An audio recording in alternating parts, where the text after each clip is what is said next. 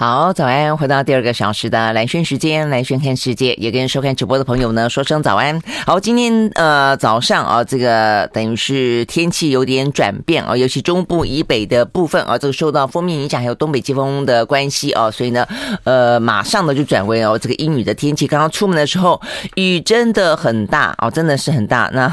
对，连接人的司机都说，你幸好你上来之后呢，哇，雨就变大了，就差那么几秒钟，因为后来呢，真的是雨大到这个雨刷。这个刷都来不及。那现在的话呢，整个这个台北地区的话呢，就这样阴阴暗暗的啊，像是笼罩了一层的这个灰灰的呃这个布幕一样的感觉。好，所以呢，这个今天出门的时候呢，北部的朋友要稍微注意啊，这个交通可能会有点拥塞，然后呢，呃，这个地上非常的湿滑，然后这个视线啊也不是那么的好，所以稍微要注意安全一点。好，所以呢，这个是中部以北的话呢，局部性的阵雨。那下半天其实说降雨的状况就会逐渐的。停歇了啦哦，但是呢，就温度来看的话呢，中部以北还是凉凉的。好，但是呢，南部地区的话呢，不受影响。好，那这样的一个湿湿冷冷的天气呢，大概对台北呃北部地区来说的话呢，会连续三天，呃，也就是四五六哦。但是在礼拜六的时候，呃，大概礼拜六的上半天，呃，东北风就会逐渐的减弱，水汽呢就会逐渐的减少。到时候的话，会转为多云时晴的天气状况。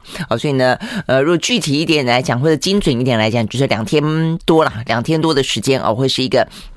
阴阴雨雨的状况，然后但是呢，接下来的话，呃，包括礼拜六的下半天，好，包括尤其是礼拜天，就是一个晴朗稳定的一个天气状况了。好，但是这样的一个天气的话呢，中南部呢都是比较不受影响的哦，所以中南部都维持在呢比较是呃稳定的一个天气情形啊，这个天气呢是还蛮舒适的。好，不过呢，这个早晚的话呢，温差也都还是大的啊，所以这部分的话呢是要稍微注意。那南来北往的话呢，这个天气也会有点差别哦，所以是要稍微的留心。那北部地区的话呢，这一两天，尤其到礼拜五啊晚上到礼拜六的清晨，会是呃这一波的东北季风比较冷的时候啊，大概是低温下探十五度左右。那呃也还算是舒适啦，就是微凉啊，但是重点是这个温差大哦，要小心不要感冒了。好，所以呢，这是有关于呢这个今天的天气状况。那即便呢北台湾部分的话呢下雨了，然后变凉了，但南部的话呢今天高温也还是有三十二度，所以呢还是非常热的一个天气情形。啊，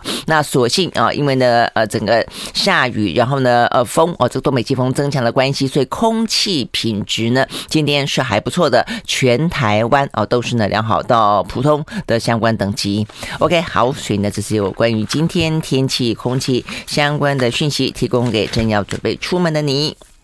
好，那看完天气，一样接下来看的就是疫情喽。好，这个疫情的话呢，呃，这个全球呃，这个在昨天吧，正式破五亿啊，五亿人呢感染了新冠肺炎。呃，整个的疫情发展到现在两年多的时间啊，在今年一月份的话呢，全球突破了三亿多人啊，这个感染了新冠肺炎。我们曾经有讲过，先前跨到一亿、两亿，其实花了蛮长的时间。但接下来 Omicron 出来之后呢，速度非常非常的快啊，其实从 Delta 就开始变快了。那欧美人口更快，好，所以一月份的话呢是三亿，二月份的话呢是四亿，那现在的话呢是四月初啊来到了五亿，所以呢从这个呃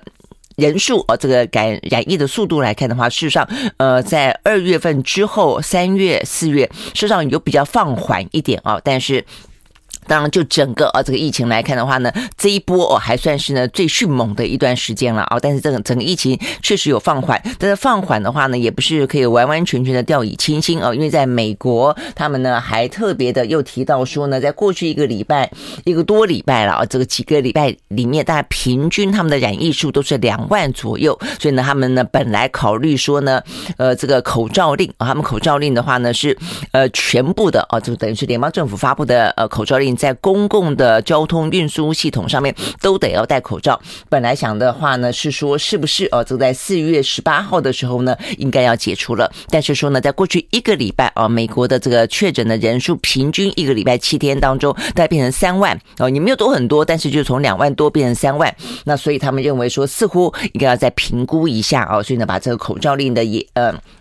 解除延到了五月三号啊，再多观察一段时间。那再来的话呢，呃，他们的首席的白宫的呃防疫专家福奇，他接受访问的时候也特别提到说呢，现在大概是百分之八十六左右的美国的染疫的主流都是呢这个亚病毒株 Omicron 的 BA two 啊。那他说呢，他认为啊这个速度还是很快，即便是轻症啊无症状，但是呢未来美国的确诊数应该会跟英国一样显著的上升啊，所以他。他还提醒，在秋天到来之前，应该需要打第二剂的追加针，意思就是第四剂了啦。哦，好，所以呢，这是目前美国哦这个最新的状况。那所以美国的话呢，呃，所以现在大家也都是很机动性的调整啊，每一个国家自己的防疫的措施。但是，即便呢，美国从二两万多到三万，他们就还要延后了口罩令。但是，像南韩，南韩的话呢，呃，这个。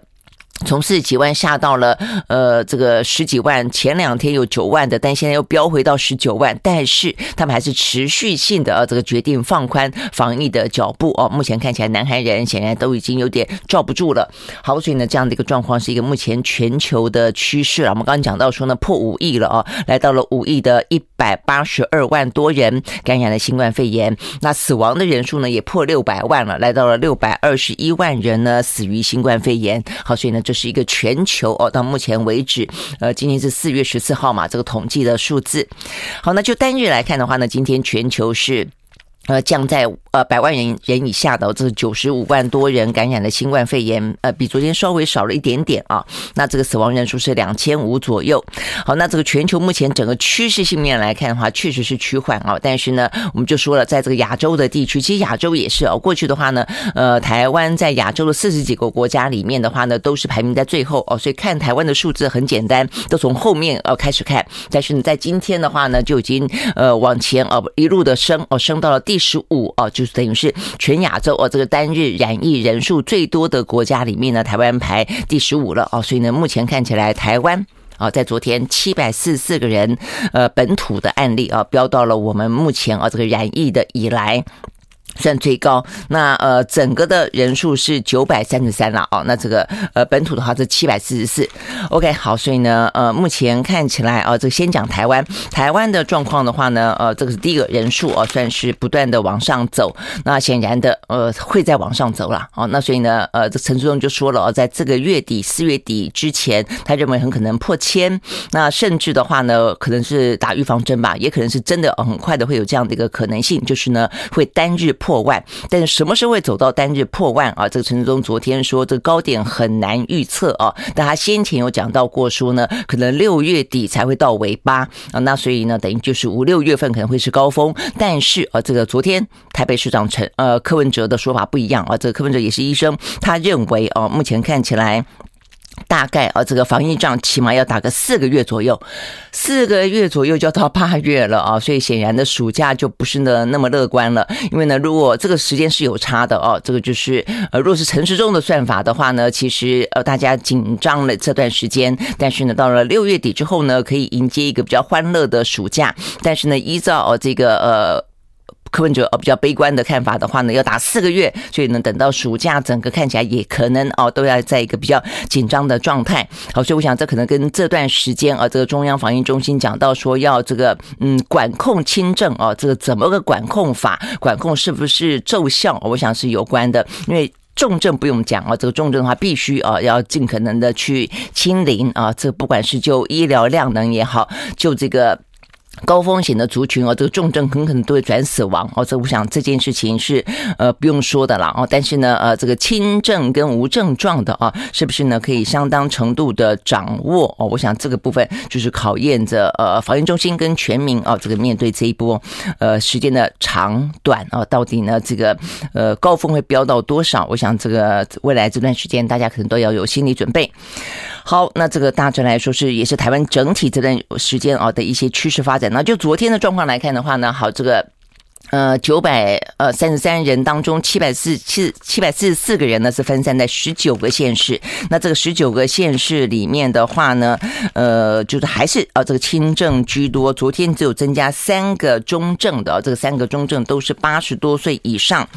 呃的这个长者哦，都是有些慢性病。但是哦，有一个例子呢，是在昨天讨论到有关于孩童要不要打疫苗这件事情的时候啊，呃，公布了一个说在校方啊，有一位台北。市的染疫的国小学童病情严重，我说住进了加护病房，那说可能是台湾啊这首例的中重症的儿童。但在昨天讨论比较多的是说，呃，这个资讯是不是应该公开？那这个卢义军说呢，基于呃隐私的关系啊，他所以呢，到底这个因为有。媒体记者在问嘛，哦，所以他说这个孩童到底是不是已经住进了加护病房？然后的话呢，他说，呃，这病童家长知道就好，其他家长不用知道啊。呃，我觉得基于隐私权，这个当然，呃，我觉得是。毋庸置疑的哦，但是不用去公布孩子的名称，甚至也不用去公布是哪一个学校。但是为什么他会会是中重症？呃，因为现在呃，就是还是前天的事情嘛啊，呃，这个教育部长潘文忠宣布了有关于呢高中以下的呢，他这个。防疫停课的标准放宽之后，就有关于国小是不是应该放宽？因为国小的孩童没有打疫苗这件事情，其实是有一些争论的哦。那如果说国小的孩童在这个时间点上出现了中症，而且他们有个特别的原因的话，那么我想当然。呃，家长可能会更恐慌哦，因为目前看起来的话呢，有关于呃是不是要跟进呃这个中央的这些呃国小的防疫标准，事实上已经有三个县市吧，云林、南投跟金门哦是不打算跟进的。那六都哦是说呢，他们要呃非常呃看着每一天的发展呢来弹性调整的。好，我我想这个部分的话呢，呃，基于呃这个部分，大家应该要去知道为什么孩童会出现呃中症哦，所以这个到底这位孩童是怎么了哦，他有。有没有慢性病啊？它是不是一个比较特殊状况？呃，否则的话呢，我想这部分啊，确实是。呃，不是用这个隐私权的问题去讨论，这跟隐私权无关啊，没有要知道他的学校，没有要知道他的呃名字啊，个资。但是呃，为什么？我想这件事情是在讨论这件事情的当下啊，包括说呃，昨天陈世东也说了啊，他说呢，呃，现在我们在正在积极的考虑要去进孩童的疫苗嘛啊，这个包括辉瑞的孩童疫苗，还包括了这个 Moderna 也有孩童的疫苗。那这个进来之后要不要打？呃，有工位专家说应该要打啊，美国已经死了九百多个孩童了啊，那但。但是呢，也有医生觉得说不应该打啊，因为呢副作用可能来的更多，所以我们休息会儿呢再回来继续看。I like 回到蓝轩时间啊，我们刚刚讲到的是呢，在这个昨天啊，这个台湾的染疫呢继续的飙上新高。那目前依照这个趋势来看的话呢，台湾真的是要开始啊，这个面对一场啊，呃数个月的防疫战了啊。那不管是时间是两个月、三个月，或到柯文哲说的四个月啊，目前看起来，嗯，基本上来说应该是每一天只会更高了哦。那只是说，呃，会怎么样的一个掌控哦？有没有办法像是我们的呃指挥中心说的，我们要跟相较于呃这个全球来看的话呢？那我们有所谓的台湾模式啊，这台湾模式的话呢，就是不是躺平，但是也不是清零啊，那在这个中间要求取一个平衡。那就这个曲线来看的话，我看这国际间有在讨论哦。那当然，对一个社会来说的话呢，你要掌握的状况就是说，你的曲线不是那种陡然陡然上升，突然飙好几万啊，然后干脆让它这个群体免疫之后，然后再下来。呃，这样子的话呢，呃，也是一种。那有一种曲线的话呢，是拉的比较长，比较缓缓的上去，然后再缓缓的下来啊。所以呢，就前者来看的话呢，来得又急又快，但是时间来得短。但是呢，呃，呃可能付出的整个代价不只是总数哦，就算总数加起来是一样的，但是呢，呃，对整个社会的，包括医疗体系啦，啊，包括可能的呃死亡哦，这个重症死亡啊，或者整个社会的冲击跟哦这个承受上面的一个生理心理上的压力哦，可能都不一样。那如果说你把这个总数一样，但是把它摊的比较平一点的话呢，时间是会来拉的更长哦，但是呢，它可能对医疗量能来说。对社会的冲击来说，对可能经济的运转来说，对可能死亡人数来说，都会比较不一样啊。所以，我们有没有办法把这个呃曲线拉的比较平一点？但是拉得多平啊？然后的话呢，就是我们用什么样的手段？那接下来的话呢，就是说，好，那拉如果要拉的平一点，我们就要心理准备，时间会来的走得更长啊。就是说，假设哦，他可能必须要走到个嗯几十万人染疫啊，或者说更多，我不知道。我觉得看看我们的防疫中心一定会有一些相关的呃模式去估算啊。那但是我们可能把这样子的一个总数呃，跟其他的国家过去这段时间动不动哦，这个每一天都是呃，像是香港啊，每天两万多，呃，这个南海每一天十几二十万啊，这样的一个标法。那如果说我们控制在某个程度的话，哪些呃什么样状况是我们的目标？那它可能会拉多长？我想这些部分的话呢，就是一个呃，可能是要呃专家去精算去评估的哦的。然后呢，大家就要透过政策来呃彼此哦这个相相互的约束哦，大家来去遵守的了。好，那所以呢，这个部分。所以讲到的就是要讲这个孩童了。孩童到目前为止的话，如果说在这样的目前的掌控底下，目前的轻轻症无症状的都居多，还是九十九点六多少啊？然后呢，呃，昨天的。中症哦，大概是我们刚刚讲了三个嘛，但是我就不知道他把这个孩童到底归到哪一天去了。因为呢，呃，昨天说三个，那是八十岁以上，但是昨天也提到了这位孩童，那这个孩童是小学生嘛，哦，那他呃，所以是哪一天？是前天吗？还是还没放进去？我不知道，呃，到底是归在在哪一天？状况怎么样？啊，那因为我们刚刚讲到说，美国，美国的话呢，他们即便啊也是呃觉得已经走缓了，那刚刚还讲到说，嗯，才呃这过去一个礼拜。稍微有这个确诊人数增加啊，也稍微的。有一点点呃的提高警觉，但是重点在于他们的死亡人数啊，这个儿童的致死率啊，如果说美国统计只有百分之零点一，但是呢呃总计也有九百多个孩童死亡哦，所以呢这个部分的话呢，像是李冰颖啊，他是呢呃卫福部的预防接种的召集人嘛啊，这个台大医生他就建议呢，他认为儿童终究要打疫苗哦，所以他认为呢这个疫苗儿童疫苗要快点进来好，但是啊，比方说台大公卫所的呃这个教授李秀熙他就。觉得看法不一样，他觉得呢，台湾呃防疫水准高，然后致死的风险不高，反而是儿童疫苗打完之后的未知的风险跟副作用可能高哦，所以呢，到底孩童要不要为了现在眼前呃并不高的风险而去造成可能未来哦有什么样的一个疫苗的副作用哦？他认为呢，嗯。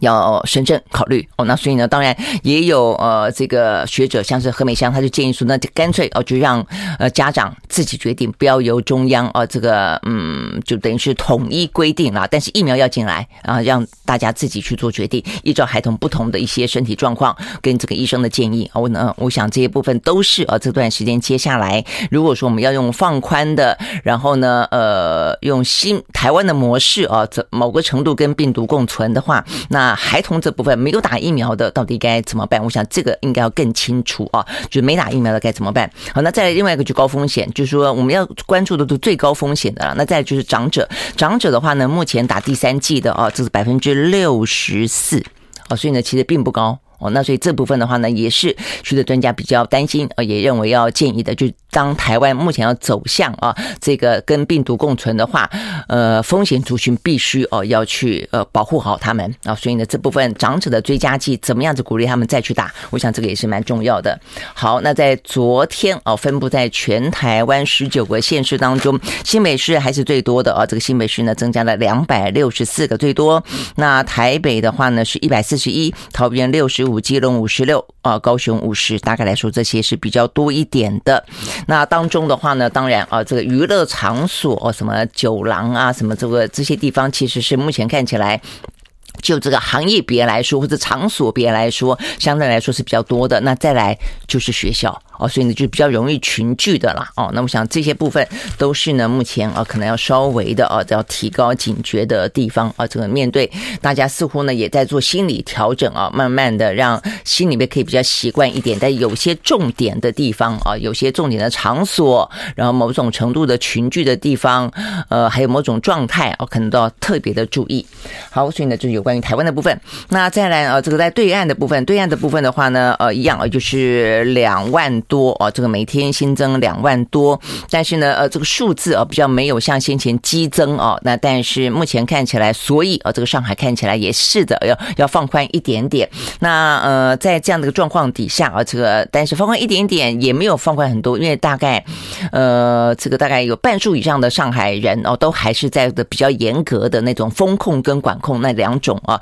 状态当中。那所以呢，台场啊，目前看起来也陆陆续续传出来。停工的消息了，呃，昨天讲的是。嗯，这个合作嘛，哦，那这个今天最新消息是广达，广达也公告了上海厂要停工。那另外的话呢，人保人保宣布呢，由昆因为昆山厂的疫情啊，呃，他们让昆山厂啊这个的防控措施升级啊，但勉强来说的话呢，还是有在运作。那这边讲到说，广达因为几乎是啊这个苹果的呃 MacBook 的主要的独家供应商啊，所以呢，目前看起来 MacBook 的生产状况应该会大受影响啊。这个冲击到苹果的笔电，OK，好，所以呢，这是有关于啊，这个目前在全球啊比较显显著的，或者跟我们有关的啊，是比较上升的两岸啊，目前的这样的一个疫情，那全球其他的地方，我们也很快的来扫描一下。OK，那在欧洲哦，这个欧洲今天呢，其实德法哦，这个数字也还是蛮高的哦。这个前几天有曾经下去多一点哦，但是今天看起来啊，这两天看起来又还蛮高的。德国十七万九千多人呢，单日新增感染，三百零七个人死亡。法国是十四万六千多人感染，一百五十二个人死亡。所以这两个呢是欧洲国家比较严峻的啊，目前看起来还是严峻，但是他们也就是跟他共处了。那意大利的话呢是六万二，英国两万一，奥地利。俄罗斯、葡萄牙跟希腊哦，这个是破万，所以有八个国家呢是破万的，在欧洲哦，所以今天有接近五十万人呢单日新增感染。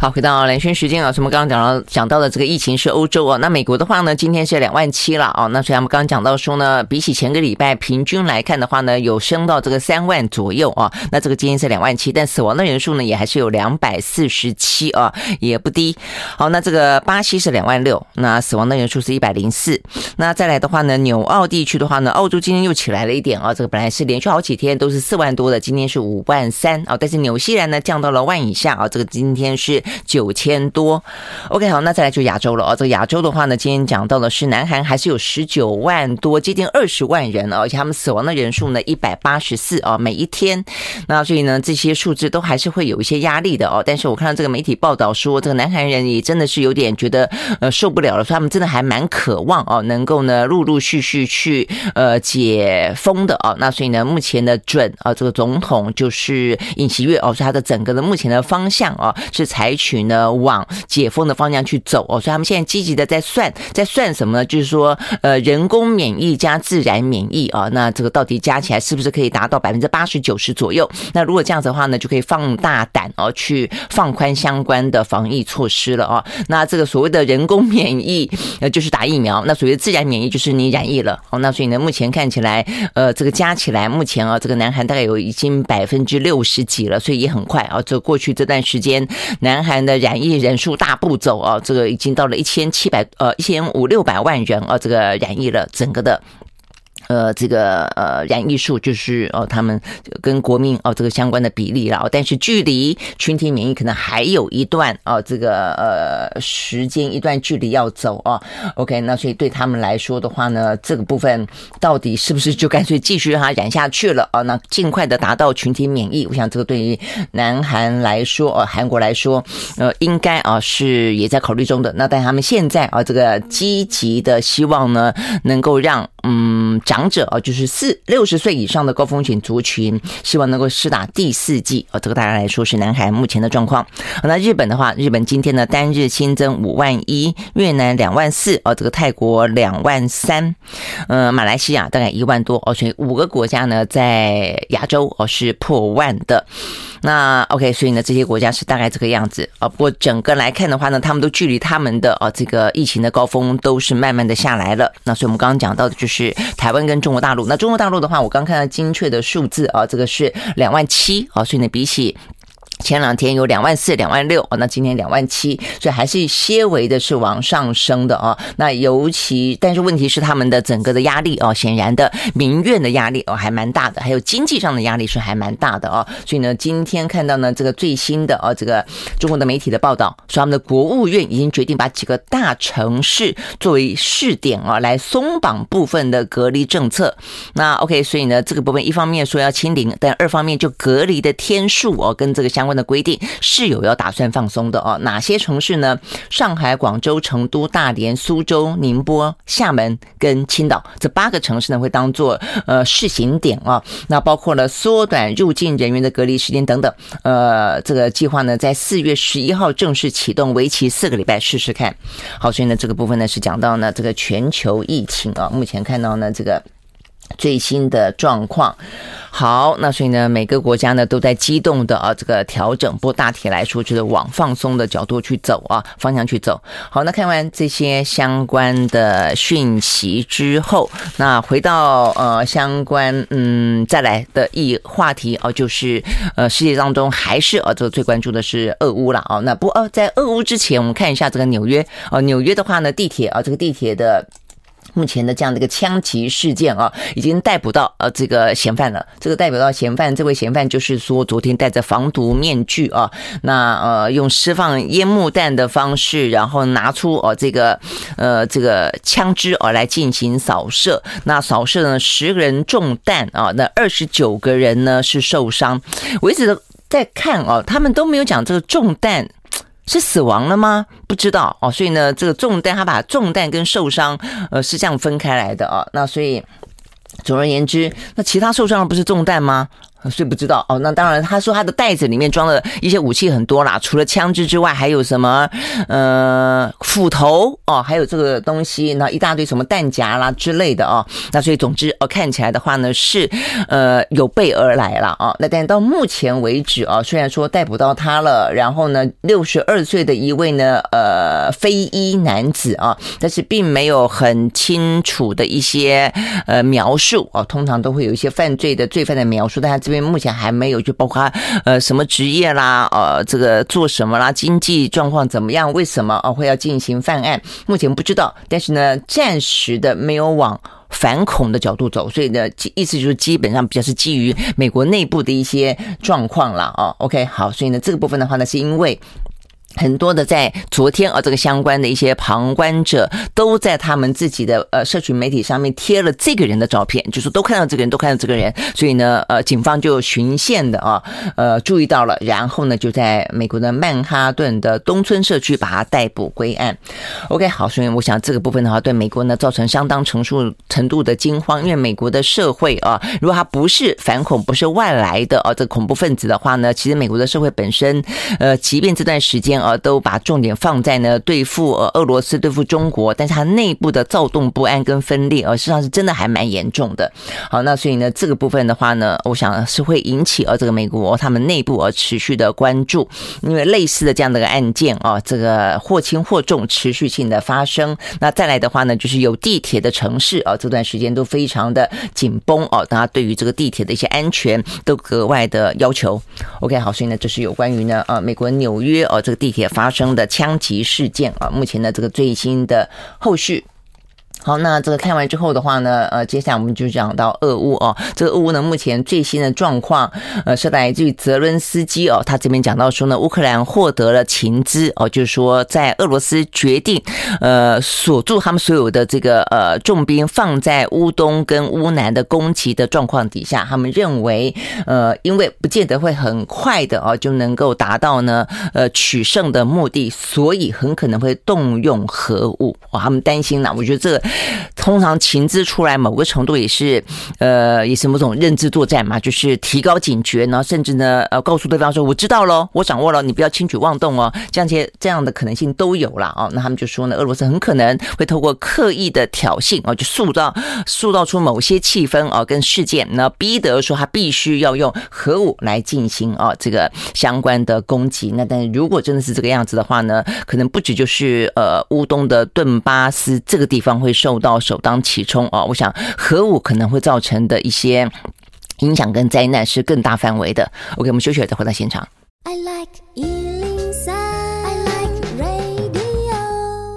好，回到蓝轩时间啊，那我们刚刚讲到了是这个乌克兰啊方面是说呢，他们获得一些情资了啊，就说很可能这个俄罗斯啊会创造一些条件啊，来给他们自己呢发动核武啊，来塑造一些理由。那当中的话，当然有非常多的一些剧本了啊，这个什么剧本一，呃，讲到说很可能这个俄方会伪装成乌克兰的武装部队的成员，呃，或者说这个所谓的亚速营的一些战士啊，然后的话呢，就以乌克兰之名来夺取俄罗斯境内的战略。核武的设施哦，因此他们必须要去反击，这可能是呃这个剧本之一。那另外的话，也包括自导自演某些破坏或攻击行动，呃，然后呢，呃，这个中间故意哦拿着这个乌克兰的国旗哦，假装是乌克兰自己弄的。那也很可能是说呢，假装假攻击哦，说他们的一些核设施可能被攻击了，所以他们必须要去反击等等。大概来说，目前看起来呢，就是这些的相关研判。那但是呃，意思就是第一个，我想它反映出来的就是乌东，第一个它的战况可能会。很惨烈。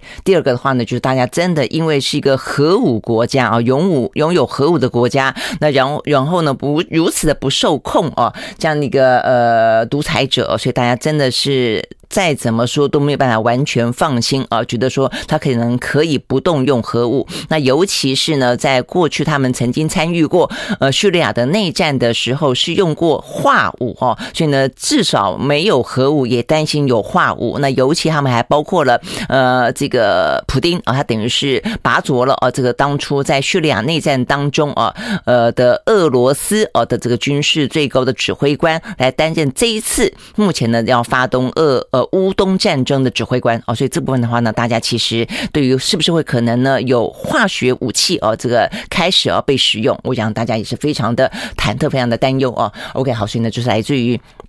乌克兰方面的情资。那再来的话呢，就是在呃这个呃马利波这个地方，看起来目前状况是真的啊，还蛮糟糕的。那 OK，所以呢这个地方的话呢，呃。俄罗斯方面啊是宣称，呃，这个马利波已经有上千名的守军投降了。因为昨天才讲到说，他们的市长也出来说，呃，这个就是尸横遍野啊，就是说很多人死亡了。呃，在围攻之后的话，被占领部分哦。那现在的话，呃，俄罗斯的说法是说呢，已经有乌克兰的呃这个守军投降了。不过呢，乌克兰的军方说毫无所悉。那所以显然的，这个呃马利波的战况，不论是不是投降啦，是非常的呃惨烈的。哦，那 OK，现在这样这样这样的一个状况底下，所以嗯，对于泽连斯基来说，只好不断的还是对外求助，希望有更多更多的军援能够呢呃抵达。所以昨天普丁哦呃不是普丁是呃拜登哦跟这个泽伦斯基又通电话了哦，那通电话之后呢，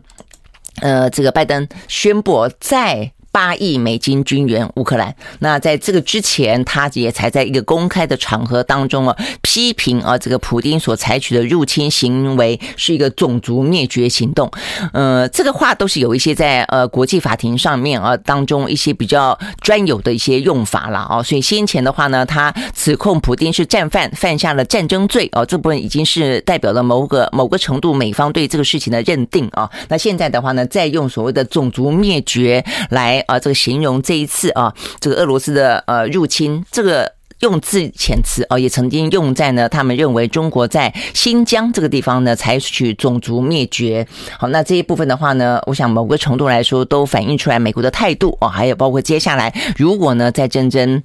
真的有一天啊，这个结束之后，很可能会呃，在法庭上面见的时候啊，这个相关的证据，其实美方呢应该有相当程度的掌握，或者会有必须要提供。OK，好，所以呢，这个昨天拜登呢批评啊，这个普丁犯下了种族灭绝啊，他认为对于乌克兰目前采取的行动，已经基本上不是战争了，是一个违反人道的种族灭绝。OK，好，所以他就再提供给乌克兰的八亿美金啊，但是你可以想象，这么多的武器进到一个国家，然后。呢，确实死伤的状况啊，这个非常的不忍到了啊，还要再打多久？呃，这个国家还要再死死多少人啊？那等等到事情就算过去，这个国家还成国家吗？啊，我真的觉得这个乌克兰现在状况很很惨。好，那所以呢，这个是目前呢，呃，这个拜登的做法，我跟他口头上面的批评。那对俄罗斯来说，看起来显然呢，他也不是吃素的哦。这一次呢，他就是。铁了心要把乌东给拿下哦，所以呢，在这个状况底下的话呢，他回过头来在昨天宣布哦，他要制裁三百九十八名国会呃美国的国会议员，那另外的话呢，呃八十七个呃加拿大的国会议员，那原因都在于说他们呃在国国会里面通过了若干哦，可能是呃这个军援那哦什么样的一些。有关于制裁啊，包括经济制裁俄罗斯的手法啊，所以呢，这个俄罗斯采取的是对这些国会议员呢进行啊报复啊，进行反制裁。不过能够怎么反制裁呢？哦，说这个包括了这个限制入境。我想在这个时间点上不会有人要去俄罗斯了啊。OK，好，那但是这是一个外交上的表态了啊。那另外的话呢，他们也扬言啊，就是说警告，如果乌克兰的军队呢打算要攻击俄罗斯。最近这段时间啊，出现了转捩点的地方，除了这个俄罗斯啊，他把他的一个战术做了一个调整啊，从全面性的战争缩小范围到打击乌东之外，乌克兰的状况，呃，因为得到源源不绝的军援啊，所以我们也特别讲到过，他从防御性的武器呢转为攻击性的武器了啊，所以他开始也会去攻击呃俄罗斯哦的部分的设施。那我想这就是为什么啊，这个。呃，俄罗斯在昨天提出这个警告啊，这个俄罗斯的国防部正式提出提出警告，他说，乌乌克兰军队持续性的攻击俄罗斯领土的话呢，俄罗斯将会攻打基辅的指挥中心。哦，这个话听起来有点像斩首啊！就这段时间本来说，呃，从基辅退了嘛，哦，所以我们才会看到那么多的一些乌克兰收复了这些基础基辅附近的小城镇哦，才会有那种布查啊小镇，呃，惨遭屠杀哦这样的一个呃画面。出现在大家的眼前啊！但是现在俄罗斯警告，我会再次攻打啊这个基辅的指挥中心。好，那这个就是互互相呃继续的相互喊话了。那这个乌东的战况持续性的啊这个紧绷。好，那在这样的一个状况底下呢，周边啊还是啊有一些事情正在进行着。比方说法国哦，这个法国的话呢，即将进行第二轮的呃这个总统大选的投票嘛，二十四号那一天哦。那现在因为呢，他的呃这个极右翼的雷朋哦咬得很紧哦，那所以呢，在雷朋哦对被批评说他呃在外交上面显然的没有马克龙表现的 来的这么的突出哦，所以他昨天呢也特别召开记者会宣布他的国际政策哦，他想他说他当当选之后要推进跟俄罗斯。战略和解，希望能够尽量的避免啊，这个中俄 同盟合流啊。那所以这个话其实听起来还蛮尖锐的哦。这个在当下并不是政治正确。不过雷蒙本来就跟俄罗斯的关系哦还蛮好的，过去曾经有一度说他的资金还有还来自于俄罗斯的。我们休息会再回来。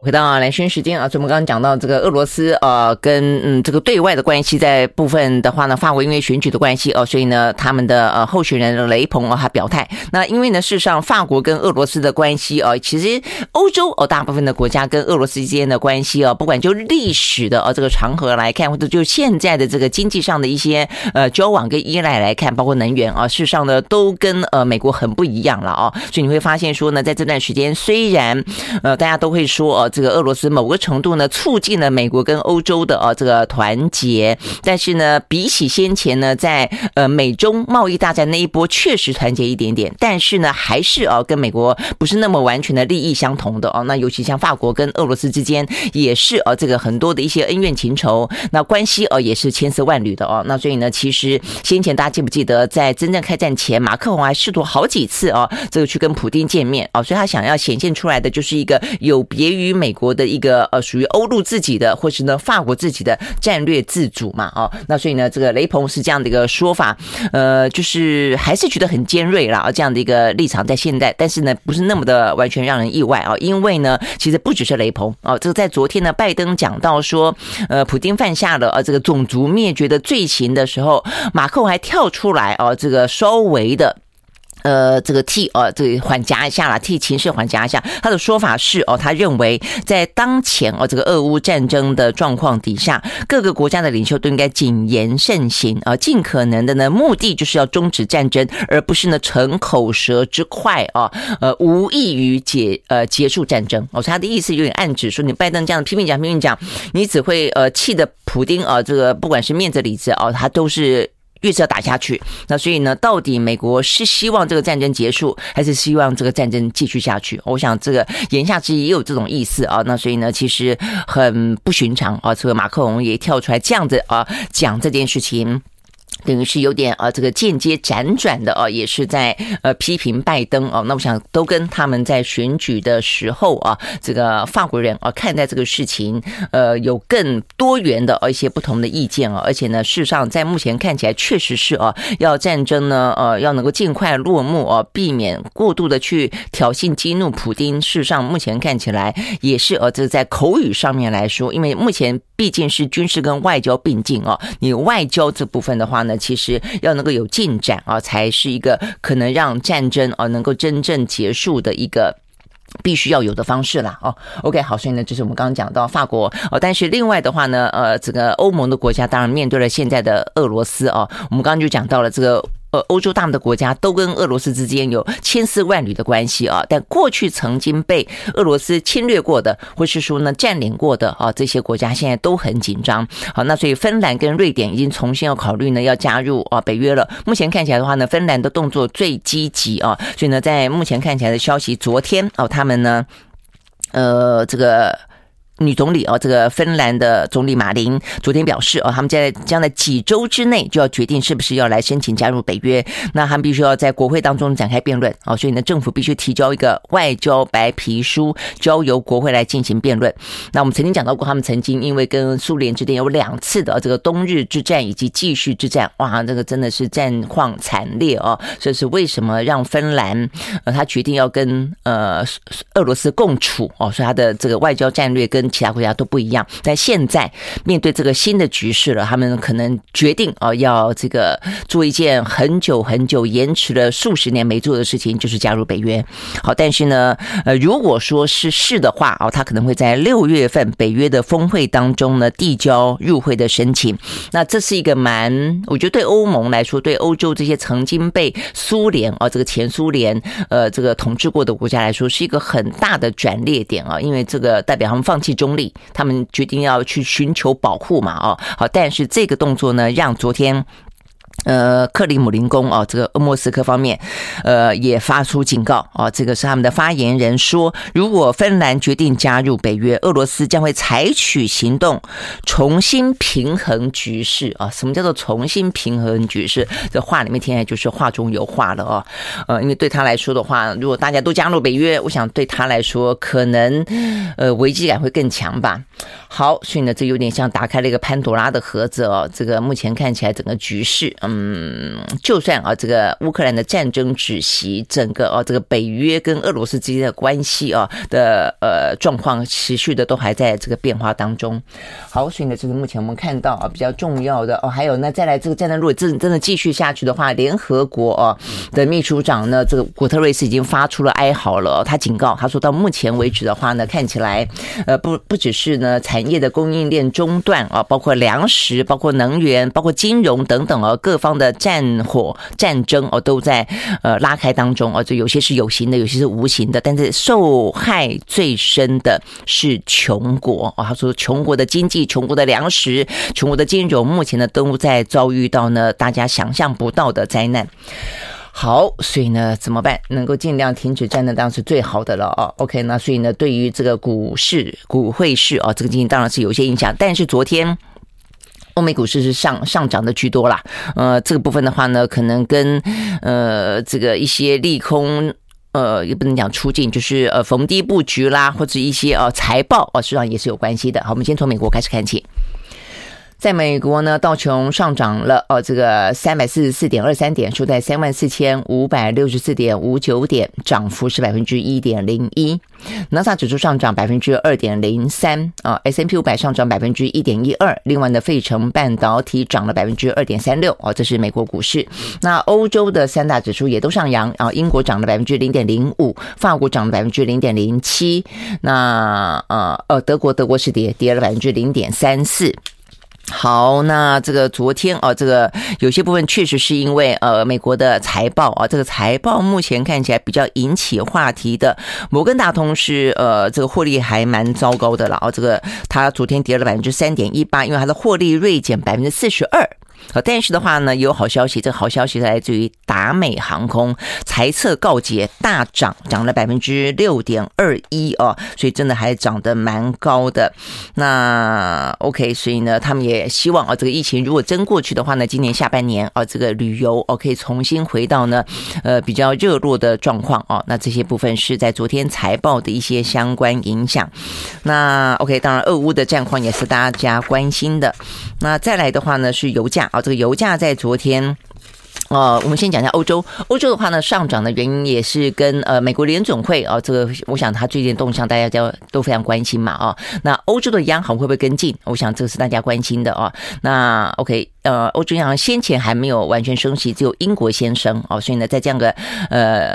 气氛底下啊，这个嗯，目前大家还有点期待啊，所以他们大概来说是一个维持比较平稳的情形。那再来的话呢，就是在再讲油价，油价昨天的话是稍微的上涨了啊，这跟呃中国大陆呃的一些城市微解封是有关系的，所以需求稍稍的啊呃大家担忧啊减弱了一点。啊，所以纽约部分的西德州原油上涨百分之三点六，收在每一桶一百零四点二五块钱美金；伦敦布兰特原油上涨百分之四，收在每一桶一百零八点七八块钱美金。好，不过呢，在昨天美国最受关注的呃这个经济数字的话呢，是它的生产者物价指数。而先前的话呢，是消费者的物价指数已经飙高了哦。那昨天呢公布的生产者也是再创新高。呃，市场预期是百分之十点一六，哦，等于要涨一成。结果的话是百分之十一点二，所以呢，预估。五月份的利率会议，呃，升息两码，大概已经是势在必行的了。好，那这个美国如果升息的话，台湾要不要跟着升息呢？呃，这个昨天有关于央行啊，这个相关预测提醒中小企业要提早做准备这件事情，已经很受到关注了。